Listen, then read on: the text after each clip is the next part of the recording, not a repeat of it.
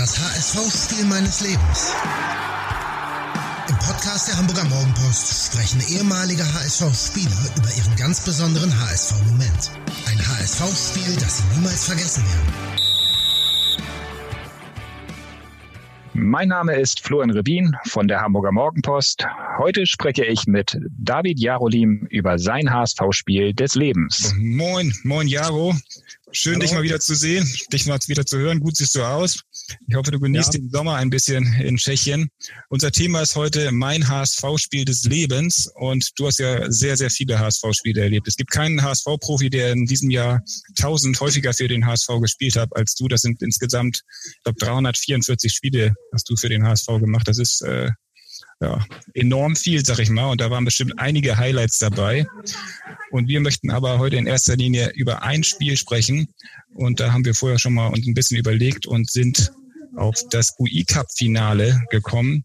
Ihr habt damals, 2005 war das, meine ich, in Valencia gespielt. Erst zu Hause 1-0 gegen Valencia gewonnen. Und dann ging es nach Valencia im August. Ich denke mal ein sehr heißes Spiel. 22 Uhr war erst der Anpfiff und ja, ihr musstet dieses Spiel gewinnen, um den UI Cup zu gewinnen und dann dadurch in den UEFA Cup einzuziehen. Wie sind deine Erinnerungen an, an dieses Spiel und an diesen Tag? Ja, das war ein, äh, ein äh, super Spiel. Äh, wir, wir, haben gewusst, äh, dass es ein, ein anderes Spiel sein wird äh, als das Hinspiel, wo wir eigentlich, ich denke, erst in der zweiten Halbzeit das 2-0, 1-0 gemacht haben. Wobei wir einige Chancen äh, ausgelassen haben. Ich habe auch eine Riesenchance erste Halbzeit, kann mich erinnern. Äh, aber wir haben gewusst, der Rückspiel wird äh, sehr schwer. Valencia war sehr stark äh, zu Hause und äh, mit Stadion, mit eigenen Fans. Äh, und äh, die hatten, äh, die hatten eine Riesenqualität. Äh, und da haben wir uns, äh, wir waren auch sehr gut vorbereitet natürlich, hatten eine sehr, sehr gute Mannschaft, sehr, eine sehr gute Truppe, es hat sehr gut funktioniert. Äh, letztendlich die Saison äh, Verlauf danach war, war sehr gut. Aber ja, es war äh, heißes Spiel, das muss man schon sagen. Und äh, so wie das ist, wie man, wie man äh, Valencia auch später gesehen hat, äh, wenn sie in der Champions League gespielt haben, da zu Hause oder, oder in der Liga. Äh, ja, das Publikum ist sehr heiß und, und äh, das ist wirklich äh, als äh, ja, zwölfte, zwölfte Mann auf dem Platz. Ja, das, war, mhm. das haben wir gesehen. Ja, viele Provokationen äh, während des Spiels. Äh, wir, wir, haben äh, gewisse Phasen überlebt, wo man ein bisschen Glück gehabt haben und auch sehr gute, sehr gute Leistung von, von unserem Torwart Stefan Wächter war, war, war im Tor. Also mhm. äh, ja, es war, war ein super Spiel und äh, ich weiß, dass äh, zweite Halbzeit ja, äh, es war auch sehr heiß, das muss man schon sagen. Es war, es war sehr spät, das Spiel, 22 äh, Uhr. Äh, mhm. Nicht gewohnt, so spät zu spielen, aber, aber okay. So ist das in Spanien und äh, wir, wir äh, die Kräfte sind, ja, wir waren sehr unter Druck zweite Halbzeit, das muss man schon sagen.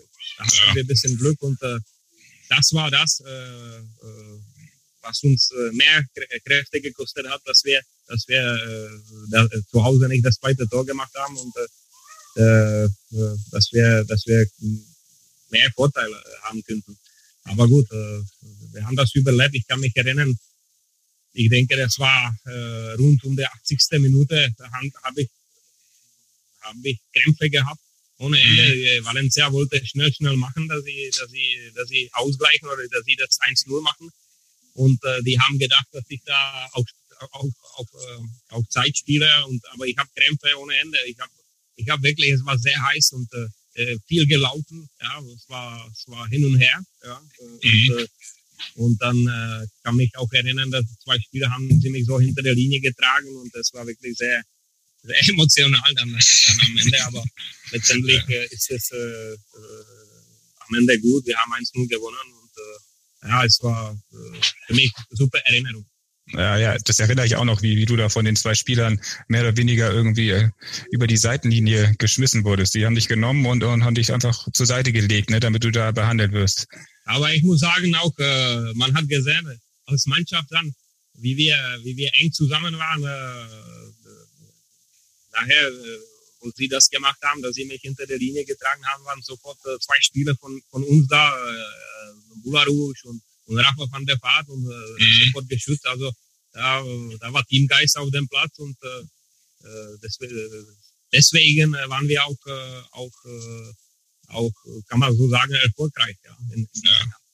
Eigentlich Wahnsinn, dass da keiner eine rote Karte bekommen hat in dem Spiel. Ne? Also wie, wie hitzig das war am Ende. Ja, ich, weiß, ich denke, das war eine, der Schiedsrichter war aus Frankreich, der hat auch äh, die Linie verloren ein bisschen äh, äh, am Ende. Ja. ja. Also, heutzutage äh, haben wir Kameras äh, oder Ware funktioniert äh, und und ja, das waren Szenen, da denke ich schon, dass das ein oder andere die rote Karte äh, sehen ja, Valencia hatte damals eine, eine gute Mannschaft. Ne? Also die hatten ja sowas wie Patrick Kleuver, David Villa, Pablo Aymar, alles bekannte Spieler. Dem ja auch ein paar Jahre vorher haben sie noch Champions League Finale gegen, gegen Bayern gespielt. Die hatten schon Qualität. Das war schon ähm, von euch auch ein richtig, richtig guter Erfolg da. Auch wenn es nur der UI Cup war, den am Ende dann zu gewinnen. Ne? Ja, wir waren aber, wir waren im Vorteil, weil wir davor, ich denke, äh, schon drei Gegner gehabt haben äh, Weltcup-Finale. Und äh, ich, äh, die Bundesliga hat noch nicht angefangen, aber es war schon wichtig, dass wir schon schon äh, diese Spiele gemacht haben. Wir waren fit, wir waren, wir waren nach Trainingslager, es war kurz vor äh, Bundesliga-Start. Also wir waren sehr fit, wir waren sehr kompakt, äh, wir waren sehr gut aufgestellt, sehr gut vorbereitet durch, durch den Trainer, äh, war Thomas Doll. Und äh, jeder wusste, was, äh, was zu tun hat. Jeder wollte spielen. Äh, man hat gesehen, es war ein Konkurrenzkampf äh, innerhalb der Mannschaft, aber trotzdem, wir waren, wir waren, äh, wie gesagt, wir waren, wir waren, der Zusammenhalt war sehr groß und ja, nur so kann eine gute Mannschaft funktionieren. Welche, welchen Anteil hatte Thomas Doll an dem Zusammenhalt damals, euer Trainer? Ja, sehr großes. Ja, wir haben er ist gekommen schon äh, im, im äh, ja, Herbst, äh, ich denke 2004 war das, nach, Top, nach Klaus Topmüller. Und der hat umgestellt. Wir haben, wir haben ein Rauschensystem gespielt, was das uns eigentlich auch gepasst hat, weil äh, zum Beispiel ich oder Stefan Beinlich, wir waren äh, zentrale Mittelfeldspieler und plötzlich, äh, ja, oder plötzlich, ja, es hat sich nicht viel geändert, aber wir haben nicht mit äh, flachen äh, oder mit Flügel gespielt, sondern wir haben mit äh, vier richtige zentrale Mittelfeldspieler gespielt. Die, äh, die Außenverteidiger, die waren, die waren äh, sehr, sehr stark, ob das Atuba war oder Wiedemel. Äh, danach hat sogar mit dem Madavikia äh, die Position gespielt. Also, wie gesagt, jeder wollte spielen. Jeder hat mhm. gewusst, was er zu tun hat auf dem Platz und, äh, und äh, wie defensiv, auch offensiv. Und äh, wir haben die Abläufe trainiert also jeder hat äh, gewusst, äh, seine Automatismen, äh, wie sich bewegen soll. Und das war, äh, also der Anteil, wenn ich jetzt äh, äh, Antwort geben soll, war sehr groß von dem Trainer. War es deine beste Zeit unter Thomas Doll beim HSV? Ja, ich habe danach auch, ich denke, auch wie die anderen Jungs, wenn das bestätigen, sehr gute Zeit mit, mit Hupe gehabt, mit Hupe Stevens, mhm. mit, mit Martin Jol oder, oder auch mit Bruno Labadea. Äh, äh, also, aber ich muss sagen, in dieser Zeit haben wir, ja, das war so ein Gefühl und äh, das werden die, meine ehemaligen Kollegen und Jungs und Freunde auch bestätigen, dass es war eine Zeit, egal wer gekommen ist nach Hamburg, wir haben gewusst, wir gewinnen. Wir waren so mental stark und, und wir haben gewusst, was wir kennen und das haben wir auch auf dem Platz bewiesen und verkauft. Ja, das ist heute zu selten zu sehen. Ne? Wenn, du, wenn du heute nach Hamburg guckst, du verfolgst den HSV ja immer noch sehr intensiv und genau, ähm, dass da eine Mannschaft ist, die unbedingt gewinnen will und äh, selbstbewusst in jedes Spiel geht, das sieht man doch zu selten, oder? Wie ist da deine Einschätzung? Ja, es hat sich äh, viel geändert, das muss man schon sagen. Es, es gibt viele, viele Spieler, die, die äh, neulich zweite Liga spielen, nicht mal nicht, nicht Bundesliga, sondern zweite Liga und mhm. äh, die sind im großen Verein, äh, sollen aufsteigen oder müssen aufsteigen, muss man, muss man schon so sagen, diese Saison. Und äh, ja, das hat auch mit Druck zu tun. Äh, auf der anderen Seite ist das für HSV auch gut, vielleicht in dieser Phase, äh, dass, dass diese Jungs die Chancen haben zu spielen, was vielleicht in der Vergangenheit äh, nicht der Fall war. Äh, und äh, ich hoffe nach wie vor, ich bin mir sicher, dass, äh, dass sie das schaffen. Ja, dass man, dass man vielleicht diese, diese, äh, diese Mannschaft nicht hat wie, wie damals, ist äh, auch klar. Aber äh, das wird sich auch ändern später. Ich denke, dass, äh, dass, äh, dass äh, ich bin Optimist und äh, dass wieder eine gute Zeit zurückkommt. Wichtig ist, dass man, dass man die Stabilität hinkommt. Erstmal, dass man aufsteigt und dann, dann dass man dass man nächsten Schritt macht, dass man wieder in der Bundesliga bleibt. Also das ist wichtig. Ja, das glaube ich auch. Jaro, vielen Dank. Das waren schöne Erinnerungen. Danke, ja, dass wir die zusammen auch. gemacht haben.